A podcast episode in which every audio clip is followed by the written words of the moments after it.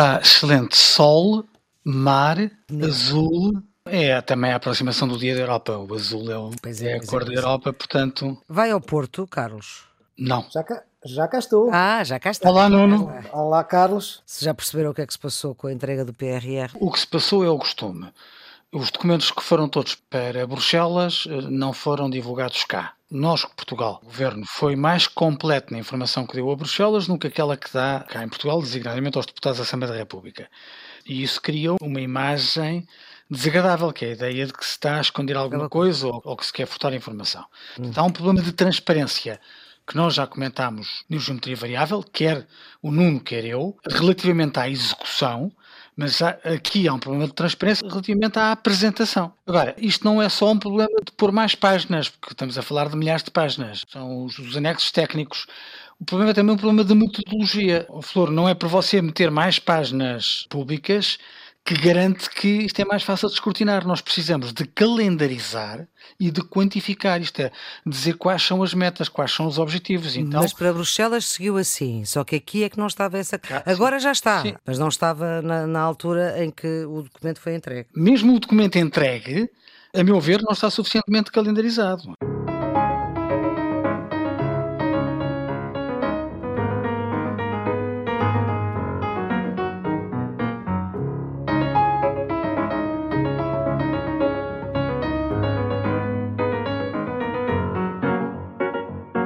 Viva, sejam bem-vindos à edição 45 do Geometria Variável, com os residentes fixos Nuno Severiano Teixeira e Carlos Coelho, a produção de Ana Fernandes, os cuidados de emissão de João Carrasco. Vamos começar esta edição pela política pura e dura, a partir da entrevista do Primeiro-Ministro à TSF, ao Diário Notícias e ao Jornal de Notícias, uma entrevista a quatro, cinco meses das eleições autárquicas. Ora bem, o que é que veio dizer António Costa? Insanidade haver uma crise política, em plena pandemia e com a maior crise social e económica das últimas décadas, não vai remodelar depois do verão.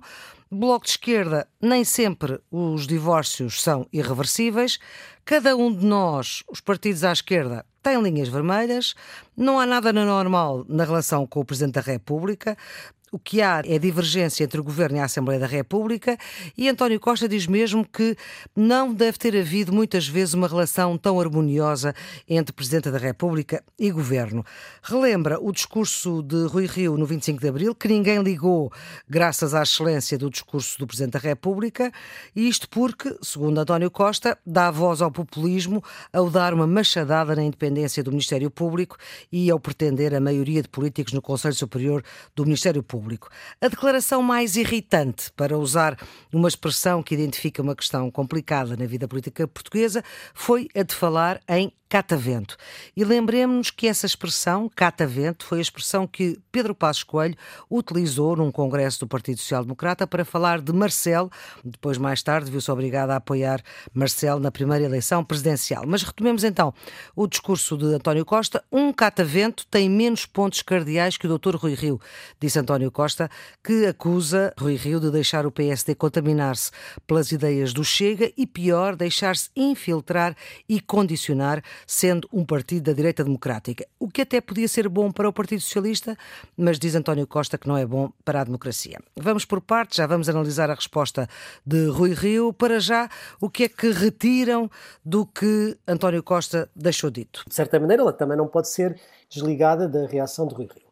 Eu acho que há aqui uma certa radicalização de linguagem e essa radicalização da linguagem, enfim, se quiséssemos dizer alguma violência verbal até, isso é um sinal de que estamos a entrar na pré-campanha eleitoral. Quer dizer, isto é claramente um clima de pré-campanha eleitoral. Agora, a mim o que me parece é que a radicalização discursiva não se traduz em nenhuma mudança substantiva do ponto de vista das estratégias políticas, ou seja, não altera nada de substancial do ponto de vista da vida política. Porque se nós olharmos com atenção, vamos ver desde o final da Troika, ou até se calhar até antes, mas desde o final da Troika, que com muita clareza, a clivagem política central na política partidária em Portugal eh, divide os, os partidos em dois blocos, um mais à esquerda, outro mais à direita, não é? Isso já tinha começado em certo sentido no tempo do Dr. Passos Coelho, um governo PSD e CDS, naquele período mais, mais aceso da Troika, excluindo o PS do apoio. Mas, mas isso torna-se muito claro a partir da, da chamada geringonça, do acordo à esquerda,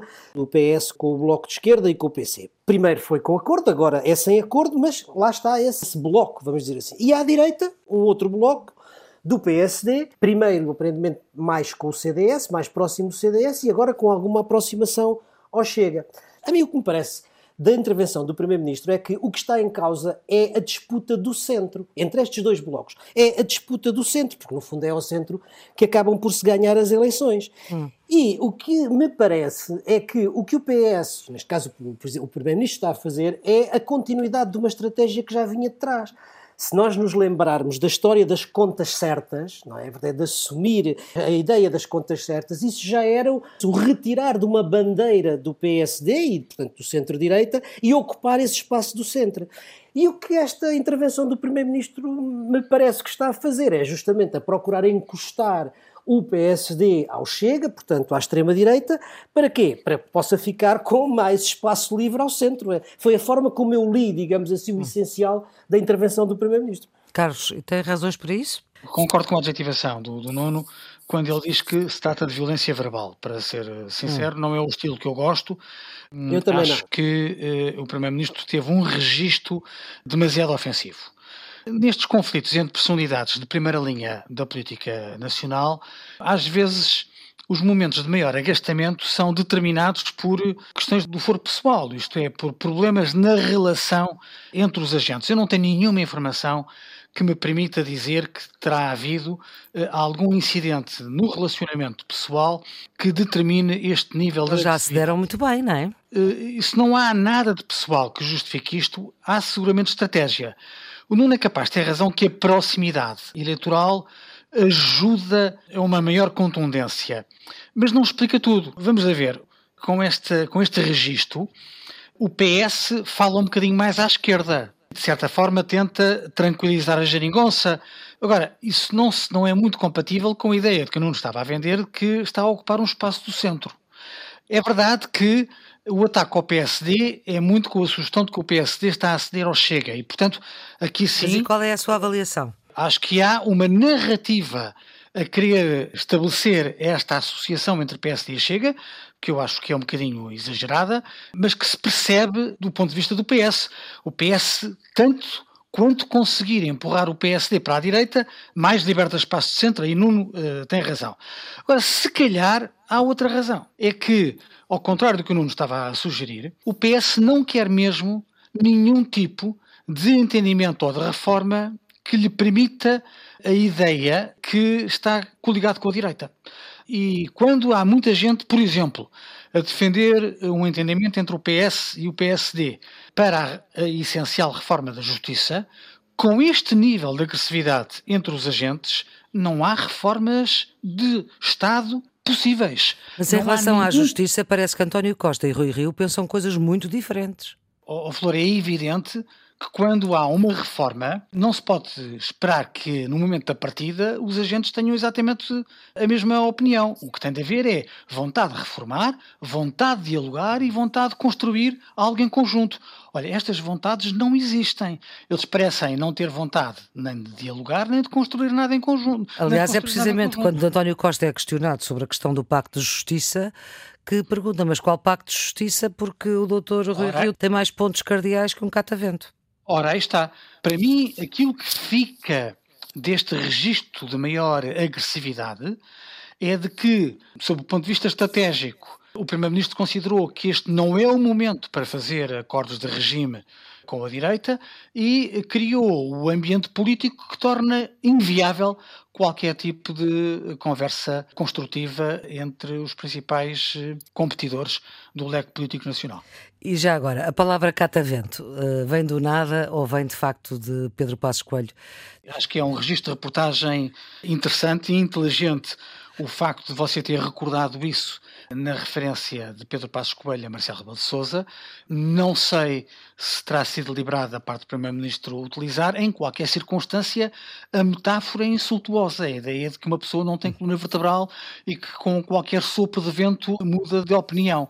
independentemente de quaisquer outra referência, evidentemente que esta metáfora é insultuosa. Na resposta, Rui Rio vem pelo Twitter dizer que considera esta entrevista de nível rasteiro. António Costa critica o meu discurso do 25 de Abril e diz que o PSD quer atacar a independência do Poder Judicial e diz isto, eh, escreve Rui Rio no Twitter, na semana em que o Parlamento Europeu o critica pela politização que fez na nomeação do Procurador Europeu. Que hipocrisia, ponto de exclamação. Na entrevista que deu à RTP3, entre outras coisas, Rui Rio vem dizer que interferir na justiça é um e-mail que me mandaram com um link para as escutas telefónicas do tempo da Casa Pia, em que está precisamente António Costa a tentar interferir na justiça. Isto está no YouTube e não me parece que seja intelectualmente honesto dizer que queremos interferir na independência do Poder Judicial quando ele até tem este historial. Isto é, Rui Rio sobre António Costa. Eu acho que isso é mais um episódio dessa radicalização da linguagem e dessa luta político-partidária é pura e dura, como a Maria Flor disse no princípio. Agora, o que a mim me parece é que há uma tendência no sistema partidário que o Primeiro-Ministro e provavelmente o líder da oposição, mas neste caso o Primeiro-Ministro compreendeu muito bem, é que o tempo das maiorias absolutas parece ter acabado. Portanto, quer no bloco à esquerda, quer no bloco à direita, as maiorias daqui para o futuro, e que são necessárias, obviamente, para governos e para aprovar orçamentos e tudo isso, vão ter que se fazer com coligações, vão ter que se fazer com coordenações políticas à esquerda ou à direita. E, portanto, nesse aspecto, eu acho que o Primeiro-Ministro estava a assegurar a sua capacidade, a sua margem de manobra para conversar à esquerda, onde, obviamente, ele pensa que é necessário ter um acordo para viabilizar uma certa governabilidade. Dito isto, não é? Obviamente que alguns dos sinais que têm sido enviados pelo Partido Social Democrático, em particular pelo Dr. Rui Rio. Estou-me a lembrar agora da questão do acordo do PSD com o Chega nos Açores, uhum. com a candidatura na Amadora de uma candidata que, enfim, tem mostrado alguma radicalidade na linguagem, na sua postura, etc., que a aproxima de um tipo de, enfim, de um estilo um pouco radical à direita. Note só que Rui Rio disse que não conhecia a candidata, mas que tinha lido artigos dela que achava muito bem construídos e muito bem escritos. De facto, é um estilo radical, fundo, de direita, que se aproxima muito de um estilo, enfim, do estilo Chega, se quisermos. Eu não estou a dizer que, que a realidade é essa, mas o discurso é esse e os uhum. sinais políticos são esses, e obviamente que numa conjuntura pré-eleitoral, numa conjuntura de luta política ou partidária, isso eh, facilita a vida ao Primeiro-Ministro e ao Partido Socialista no sentido de aproveitarem essa, essa tendência e encostarem o Dr. Rui Rio à, à direita radical.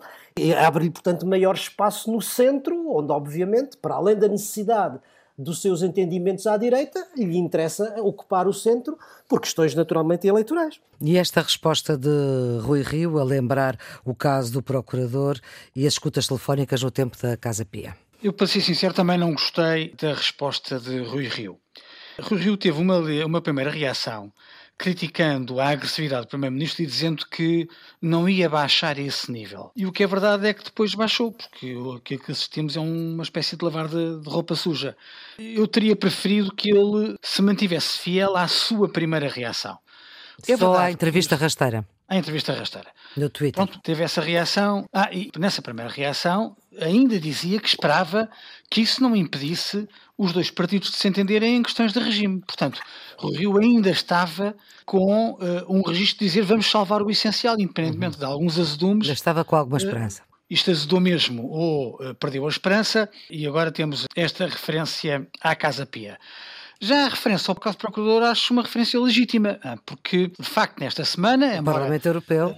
O Parlamento Europeu, no relatório de quitação, que é uma espécie de avaliação orçamental, faz eh, uma expressão de censura ao Conselho pela gestão do dossiê do Procurador, que não afeta só Portugal, mas que para Portugal é mais embaraçoso porque estamos em plena presidência portuguesa. Uhum. Isso é uma coincidência desagradável. Eu espero Sim. que, obviamente, os dois maiores partidos à esquerda e à direita compreendem que são necessários entendimentos em cada um dos blocos para chegar ao poder ou à governação. Agora, isso não deve impedi-los de terem o sentido de Estado necessário para abrirem um espaço de diálogo naquilo que são questões de regime e que são reformas estruturais de que o país precisa. Portanto, eu acho que se devem distinguir aqui duas coisas. Uma coisa, a luta política ou partidária. E isso compreende-se que num cenário onde não há maiorias absolutas e onde se tem que se fazer entendimentos à esquerda e à direita, os dois maiores partidos o façam, e portanto na sua estratégia político-partidária isso esteja presente, mas isso não deve, para ir ao encontro do que o Carlos estava a dizer, não deve impedir que se guarde entre eles um espaço de diálogo que é absolutamente essencial para as reformas estruturais do país. Mas o que o Carlos está a dizer é que esse espaço de diálogo está hum, estragado. Está-se a refazer e eu estou a dizer que hum. era bom que não se refizesse. Quando o Nuno disse que o, que o espaço estava a refazer-se, eu diria que o espaço está mesmo comprometido. Eu estou um bocadinho mais pessimista do que ele. Esse espaço está mesmo estragado, é o que parece, de facto.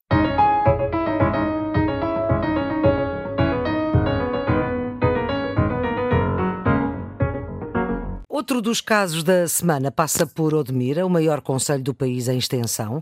Há anos que há reportagens, quer de rádio, quer de televisão, quer de jornais. Há até inspeções que davam conta de que os vários milhares de imigrantes, alguns deles indocumentados, alguns deles também trazidos por redes de tráfico humano, a viver em condições infra-humanas. Nada disto é novo.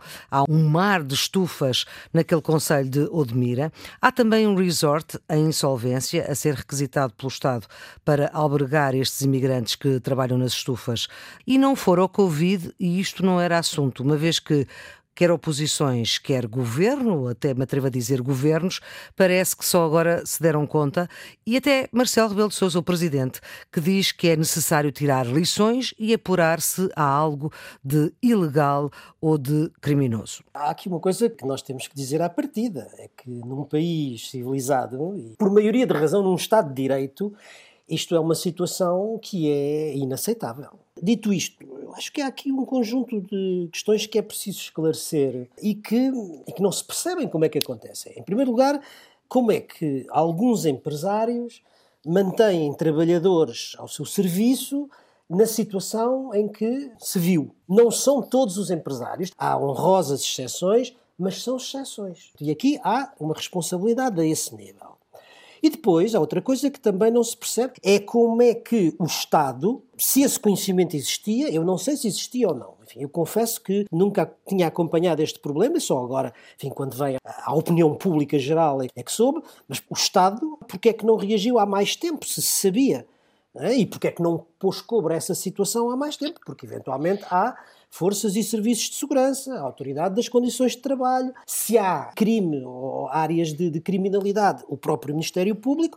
Ou seja, o Estado falhou e se falhou, porque é que falhou? Estou a fazer a pergunta porque de facto também não sei. Ora bem, o Presidente da República dizia que é preciso tirar lições. E eu também acho que sim, acho que também é preciso tirar lições. E é preciso tirar lições, em primeiro lugar, relativamente à forma da imigração, às questões relacionadas com a imigração. Que a primeira lição que nós tiramos daqui é que Portugal precisa de imigração. Ou seja, a ideia de que o mito de que Portugal não precisa uhum. da imigração fica aqui claramente desmentido. São cerca de 20 mil pessoas, não é isso coisa pouca. Isso significa, Maria Flor, que a nossa estrutura, a nossa portuguesa, estrutura demográfica, faz uhum. com que, para a realização de determinado tipo de trabalhos, a imigração e a mão de obra imigrante é absolutamente fundamental.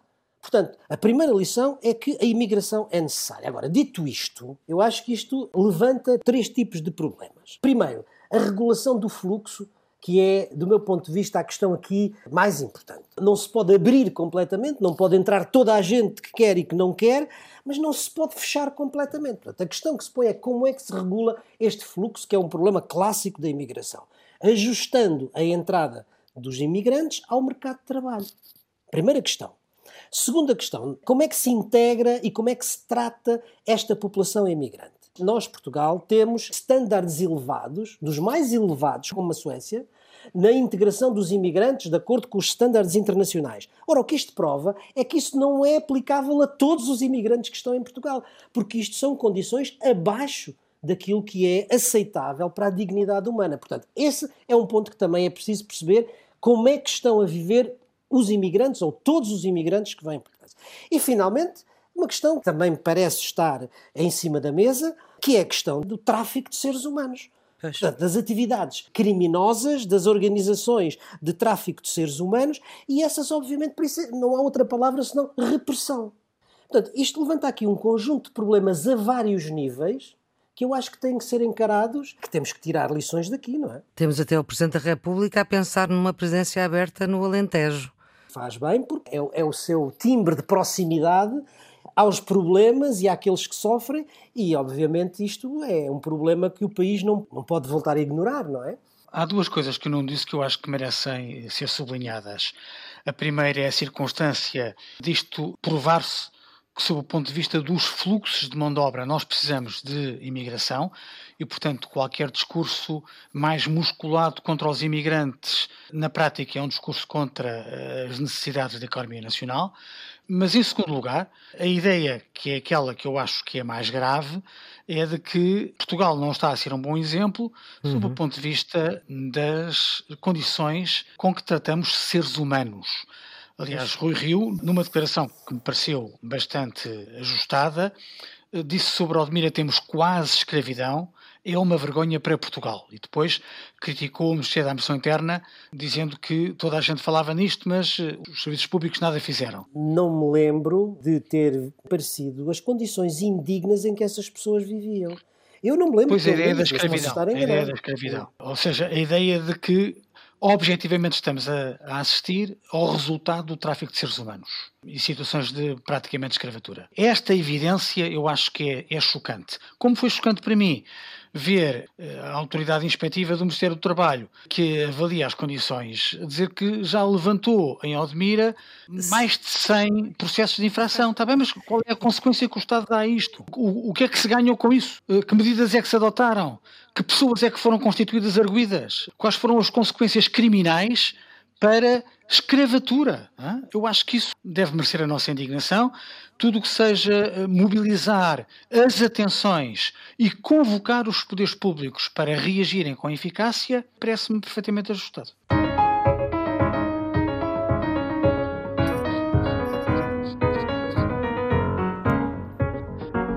Esta sexta-feira e sábado vão estar 24 dos 27 líderes europeus na Cimeira Social do Porto, dois dias para discutir questões de como é que se organiza a parte social da União Europeia. Há uma videoconferência com o Primeiro-Ministro indiano. O objetivo desta cimeira é para 2030 baixar, obviamente, o desemprego, ter pelo menos 60% dos adultos a participar em ações de formação, reduzir o número de pessoas em risco de exclusão social e de pobreza, pelo menos 15 milhões de pessoas, destas 15 milhões, 5 milhões são crianças. A presidência portuguesa, já o disse o Primeiro-Ministro nesta entrevista que nós falámos no início, e também o Ministro dos Negócios Estrangeiros na Antena 1, que o ponto alto foi o acordo para a lei do clima, porque temos aqui um problema de fundo, é que o social não é uma política comunitária, é uma política de cada Estado-membro. Isso é verdade, há competências nacionais, mas há também competências europeias. Não é, não é uma área em que eh, tudo seja dos Estados-membros. E, aliás, há instrumentos comunitários eh, com bastante tradição. Ora, o que me preocupa nesta cimeira é que houve 11 Estados-membros, e 11 Estados-membros com governos socialistas, democratas cristãos e liberais, hum. em concreto a Áustria, a Bulgária, a Dinamarca, a Estónia, a Finlândia, a Irlanda, a Letónia, a Lituânia, Malta, Holanda e Suécia, 11 Estados-membros, que fizeram um chamado non-paper, uma espécie de documento informal, que codificaram como contributo para a declaração da Cimeira. E este contributo é uma peça de hipocrisia, porque começa por elogiar a imprensa portuguesa a dizer que esta cimeira surge no momento oportuno, referência à crise de, do Covid, mas adverte desde já contra a adoção de medidas que violem os princípios da subsidiariedade, dizendo que a maior parte das competências são competências dos Estados-membros. E, portanto, há um conjunto significativo de Estados, 11. No fundo, está a dizer, ok, vocês podem aí dizer o que quiserem, que nós vamos fazer como entendemos. Exatamente.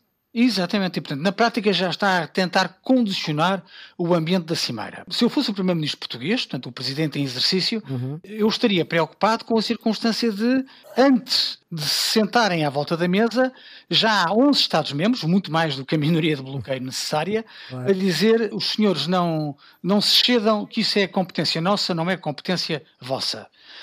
E é verdade que em situações parecidas no passado houve condições para ultrapassar resistências grandes no Conselho quando aquilo que se chamam os major key players, os atores mais importantes, fazem muita pressão e dizem não, vamos lá entender, porque neste momento isto é, é essencial.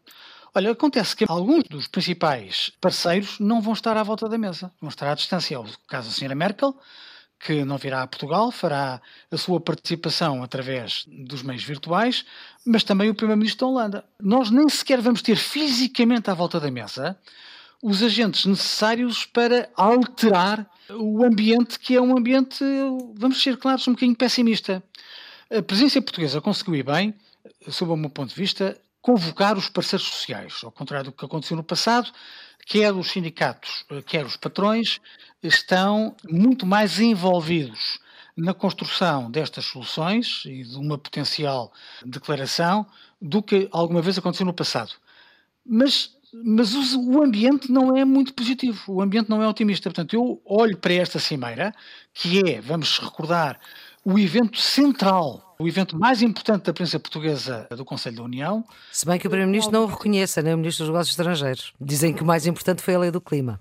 Agora vamos, vamos assistir a uma alteração dos discursos. Claro.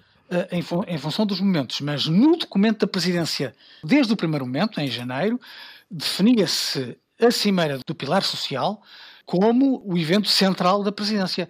Tal como se dava muita importância à Cimeira com a Índia, que hoje em dia está praticamente esquecida porque, devido à situação pandémica gravíssima que a Índia tem, o Primeiro-Ministro não vem a Portugal e, portanto, vai haver uma conversa pela internet, mas eh, uhum. já não vai convocar os esforços que se previa eh, e, portanto, vai, vai ter eh, um sabor de alguma fragilidade. Tradicionalmente, as presidências rotativas da União Europeia são sempre marcadas, e isto não é em Portugal, é, enfim, em geral, marcadas por uma cimeira que normalmente é o ponto alto da presidência desse Estado-membro. Lembremos, por exemplo, na nossa segunda presidência, a cimeira da UE com a África, na nossa terceira presidência, a cimeira eh, também da UE com a África, mas também com o Brasil, e esses são grandes momentos, digamos assim, simbólicos que marcam alguns sucessos da presidência. É preciso dizer que esta quarta presidência em que nós estamos agora envolvidos é diferente a dois títulos das cimeiras anteriores. Em primeiro lugar, porque o Tratado de Lisboa altera substancialmente aquelas que são as competências das presidências rotativas, nomeadamente em matéria eh, de política internacional. Passa a ser competência do Presidente do Conselho. E isso, portanto, limita, em certo sentido. Do Sr. Margem... Charles Michel, que há muito tempo não falávamos dele. É verdade. é... é que não há cardeirão, sabe?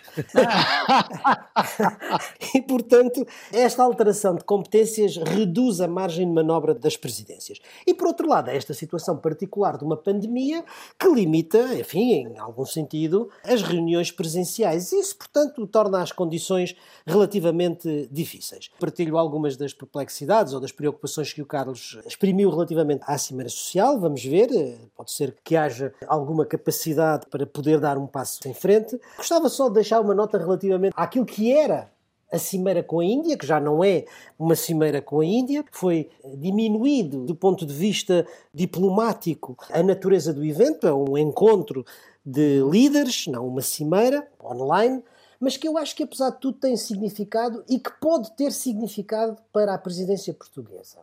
Porquê? Porque a Ásia é hoje aquilo que normalmente agora se chama o Indo-Pacífico, não é? Uhum. Uma área muito importante do ponto de vista geopolítico. Foi para aí que se deslocou, em certo sentido, a centralidade da cena internacional e, portanto, não é despiciando que a União Europeia tenha alguma coordenação da União Europeia em relação ao Indo-Pacífico. Há, entre as relações dos vários Estados-membros e da União Europeia em geral e da Índia, posições relativamente diferentes. Na Europa, tradicionalmente, o interesse tem estado e a tónica tem sido posta na questão do comércio e no acesso ao enorme mercado indiano.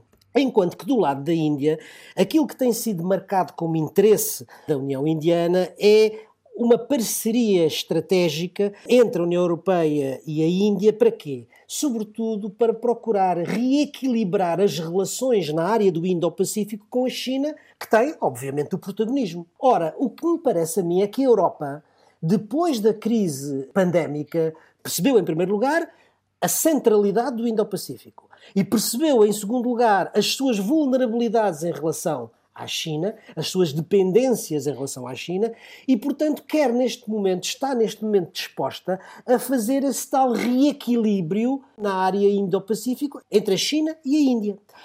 E Portugal e a presidência portuguesa podem, desse ponto de vista, ter um papel que eu acho que é relevante.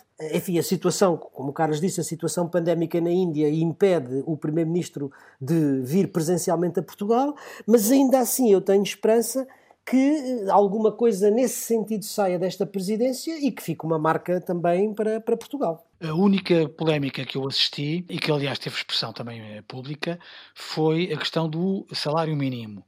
E curiosamente, a maior parte das resistências no Conselho à previsão do salário mínimo não tinham a ver com uh, o nível socioeconómico dos, dos países, tinha a ver com o seu quadro jurídico, porque há países em que o Estado se demite completamente de regular a matéria do salário mínimo porque ela resulta do livre acordo entre os parceiros sociais, portanto, entre sindicatos e empresários.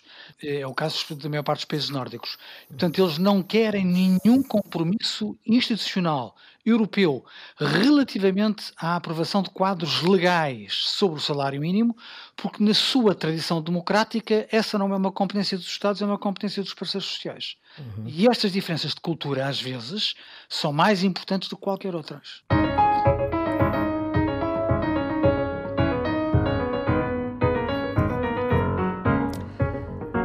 Eleições em Madrid, a direita é maior do que a esquerda, muito maior. Isabel Dias Ayuso, do PP, Partido Popular, que prometeu baixar impostos, atacou o governo socialista de Pedro Sánchez e, em alguma imprensa espanhola, é tratada como uma Trump.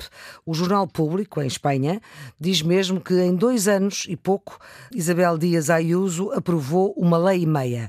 A comunidade de Madrid vota tradicionalmente PP. Lembremos que Ana Botelha, mulher de uh, Aznar, que foi primeiro-ministro espanhol, foi presidente da Câmara durante largos anos, nos anos 90. Agora, Isabel Dias Ayuso vai precisar da abstenção do Vox, tirou o líder do Unidas Podemos, Pablo Iglesias, da vida política. O que eu pergunto é se há lições para Portugal, Carlos Moedas já tweetou a tentar transpor o resultado de Madrid para Lisboa. Eu acho que há bastantes eh, diferenças, mas há, há lições que temos de retirar das eleições espanholas. Para os agentes políticos, a primeira lição é o eleitorado escondido. Isto é, Ayuso conseguiu falar aos abstencionistas. A taxa de participação nestas eleições ultrapassou os 76%. Mais de 3 quartos dos cidadãos registados em Madrid foram às urnas. Uma abstenção de 20 e pouco, não é? Uma abstenção inferior a 25%, na ordem dos 23 pontos, qualquer coisa. Para termos uma ideia, nas últimas eleições autárquicas em Lisboa, para a Câmara de Lisboa, foram em 2017, uhum. a abstenção foi quase 50%, foram 49%. Só 51% dos eleitores é que foram às urnas. Portanto, há um conjunto de eleitores em Portugal, um conjunto muito grande, que não participa. O agente político, o candidato ou a candidata que for capaz de despertar essa grande massa silenciosa pode ter um grande sucesso eleitoral. A segunda lição é a lição da força das expectativas. Pablo Iglesias, que saiu de vice-presidente do governo de Espanha para estas eleições. Ganhar Madrid era o que ele queria, não é? Convencido que podia ser o, o novo presidente da Câmara, tem um resultado em que sobe. Eles passam de 7 deputados para 10 deputados. Portanto, é um crescimento substancial, passar de 7 para 10, mais 3 do que os 7 que tinham. Mas como as expectativas estavam colocadas tão em cima, isto teve um sabor de derrota de tal maneira que ele decidiu abandonar a vida política. Vamos ver quanto tempo é que esta decisão sobrevive. Eu acho que ela vai ser de curta duração, mas em qualquer circunstância ele teve que bater com a porta porque aquilo que em condições normais seria uma vantagem saborosa teve um sabor de derrota muito grande. Em terceiro lugar, a ideia de que o cenário político é muito volúvel. Não apenas por aquilo que a Flor já disse. Uhum. Isabel Dias Ayuso tem uma vitória fantástica, passa de 30 para 65 deputados. Uhum. Mais, mais, que dobra. Duplica, mais que duplica a sua participação parlamentar. Fica a quatro lugares da maioria absoluta.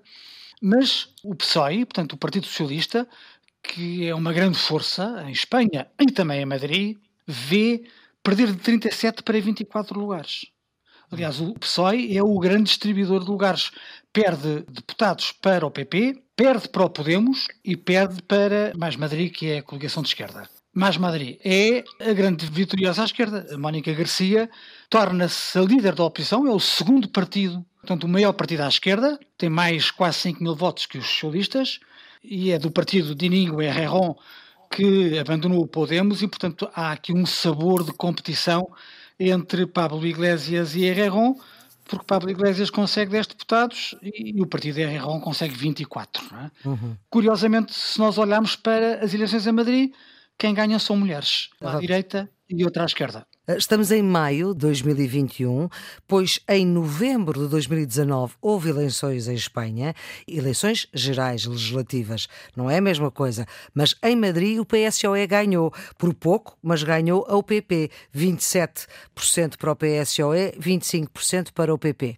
É verdade, e isso é significativo. Duas notas, uma sobre as possíveis leituras nacionais que estas eleições têm em Espanha e outra para ir à sua primeira pergunta sobre a analogia possível com o caso português.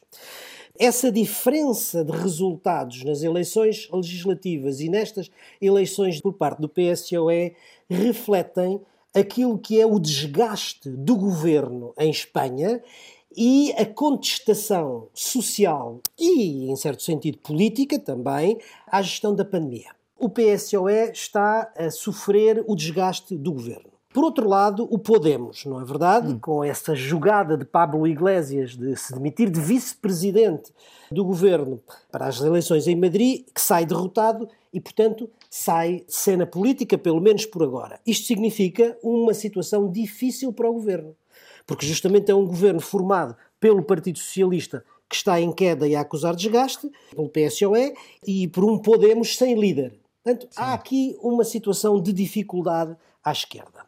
É de registar também o desaparecimento dos cidadãos, não é? Que, aliás, é um reflexo de algumas das alianças que vinha fazendo e que não surtiram um bom efeito. Também o Vox, a da extrema-direita em Espanha, também não ganha. Porque o Vox Sim, mas sobe, mas sobe, sobe, sobe, mas vê-se travado pelo crescimento da Ayuso, que não precisa Sim, do Vox para governar. Portanto, quer dizer, certo. e isto é uma estratégia que é, vale a pena ter atenção a ela. Ora, dentro do PP, também estas eleições em Madrid podem ter alguma repercussão. Porquê? Porque é um outro modelo programático, digamos, são, é uma outra ideia para o PP diferente de Pablo Casado, é uma outra certo. estratégia e que surte o efeito. Portanto, aparentemente e a médio prazo, Isabel Dias Ayuso que é alguém que vem pela mão de Pablo Casado, ganha aqui autonomia uhum. e nada diz que não possa ser uma futura candidata ao lugar que agora é ocupado pelo Pablo Casado. Portanto, isto do ponto de vista de Espanha. Sim, eu, eu, diria que é altamente provável. Provavelmente. Não sabemos, mas sim. Agora, relativamente a Portugal. Primeiro, o PP podem... não é um partido similar ao PSD. Era isso que eu queria dizer. Mas há todo um contexto que é muito diferente diferente do espectro político-partidário português, porque o equivalente funcional que poderia atuar em Portugal em relação ao PP seria o PSD. Mas é aqui que eu acho que há algumas diferenças, quer de programa, quer de estratégia. Porque se nós olharmos para o programa, não é do PP nacional, é do PP de Isabela Ayuso, não é? Em Sim. Madrid. Sim, claro. Temos aqui um programa de radicalismo económico neoliberal, pondo o acento tónico na liberdade, na baixa dos impostos, na iniciativa privada, portanto, radicalizando a ideia liberal no plano económico, mas também uma ideia liberal ao nível dos costumes, que se distancia bastante daquilo que é o tradicionalismo católico do PP nacional. Portanto, há aqui uma mudança programática. E depois há, fruto, obviamente, também pode-se dizer, não, essa estratégia é fruto dos seus resultados. Não, eu penso que é o contrário, ou seja, os resultados obtidos são frutos de uma estratégia, que é uma estratégia de demarcação muito clara, muito nítida em relação ao Vox. E isso, ao radicalizar o discurso, ao radicalizar o programa, ela trava o crescimento do Vox e tem essa estratégia. No caso português, eu acho que é difícil de dizer que o PSD pode ter esta. Quer dizer, ou teria que ter uma mudança muito grande, quer dizer, porque do ponto de vista do programa é sobretudo um partido social-democrata, embora, por exemplo, o PSD de Pedro Passos Coelho se aproximasse mais de um modelo mais liberal, mas neste momento não é o caso. E por outro lado, também não está a haver uma estratégia de demarcação muito clara em relação ao Chega em Portugal. Portanto, vejo aqui alguma dificuldade de podermos dizer que é uma analogia, não é?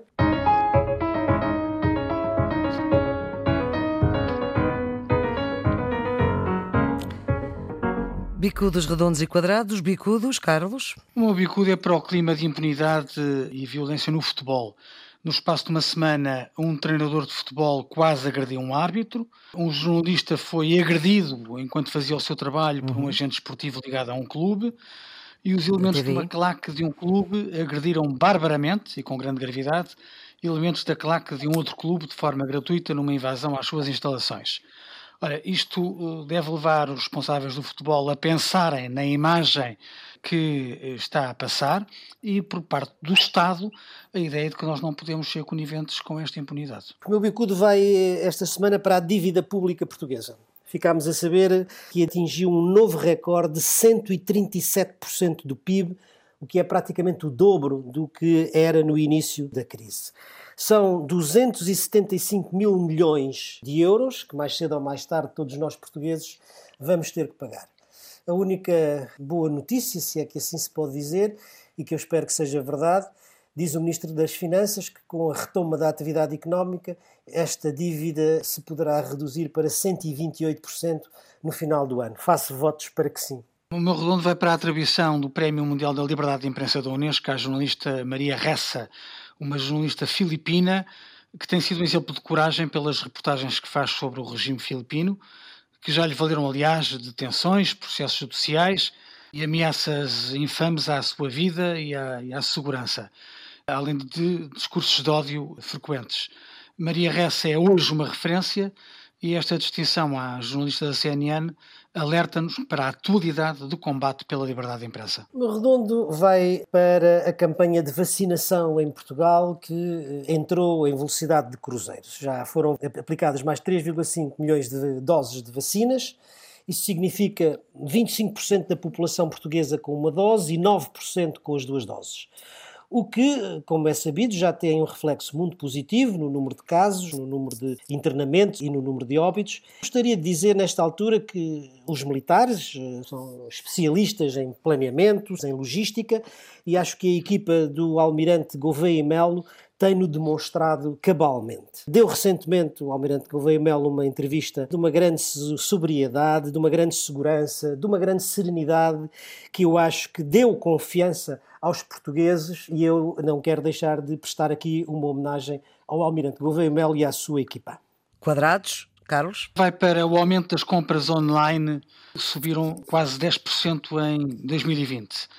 É um fenómeno natural face ao confinamento em que vivemos, mas mesmo se não fosse o Covid, seria um caminho inevitável, eu diria até irreversível. Face a esta realidade, importa regular bem o mercado digital, sobretudo na área da proteção dos consumidores, da fiscalidade justa e eficaz e da concorrência, que queremos que seja livre e leal, com os operadores da economia real. E porque vivemos em mercado interno, grande parte destas decisões serão mais eficazes se forem tomadas ao nível europeu. Pelos 27. O quadrado é quase bicudo e vai para a auditoria do Tribunal de Contas ao novo banco. Fugindo a uma linguagem técnica, enfim, de quem fala de ativos, de créditos tributários e de todas essas coisas, falando um português que todos percebem, o que a auditoria do Tribunal de Contas ao novo banco nos diz é que, ao contrário do que nos asseguraram os sucessivos governos, somos nós, contribuintes, que vamos pagar. O Estado parece, pois, condenado a ficar, dizem, com 13% do capital do banco. Vamos para as pistas de fim de semana? Bem, no domingo é o Dia da Europa, 9 de maio. Eu sugiro ver em www.nossaeuropa.eu a conferência sobre a Europa que vai ser feita por António José Seguro. Que é um dos membros da plataforma Nossa Europa. É, a sua... socialista, antigo secretário-geral do PS e antigo deputado europeu. Em pista, estamos num país já desconfinado e num Teatro Nacional de São Carlos já renovado, que regressou ao azul da sua cor original e eu sugiro, eh, agora já presencialmente, o concerto de hoje à noite, às 20 horas, dedicado à grande tradição coral germano-austríaca, centrada na obra de Brahms. E para quem gosta, já agora, a ópera regressa a São Carlos na próxima semana com Puccini. Ora bem, é com esta ideia que fechamos esta edição 45 do Geometria Variável. Despedem-se Nuno Severiano Teixeira, Carlos Coelho, Ana Fernandes, João Carrasco. Voltamos eh, para a semana. Já sabe que nos pode sempre ouvir em toda a hora e quem sabe o podcast é um bocadinho mais do que que houve na rádio. Tenha uma ótima semana.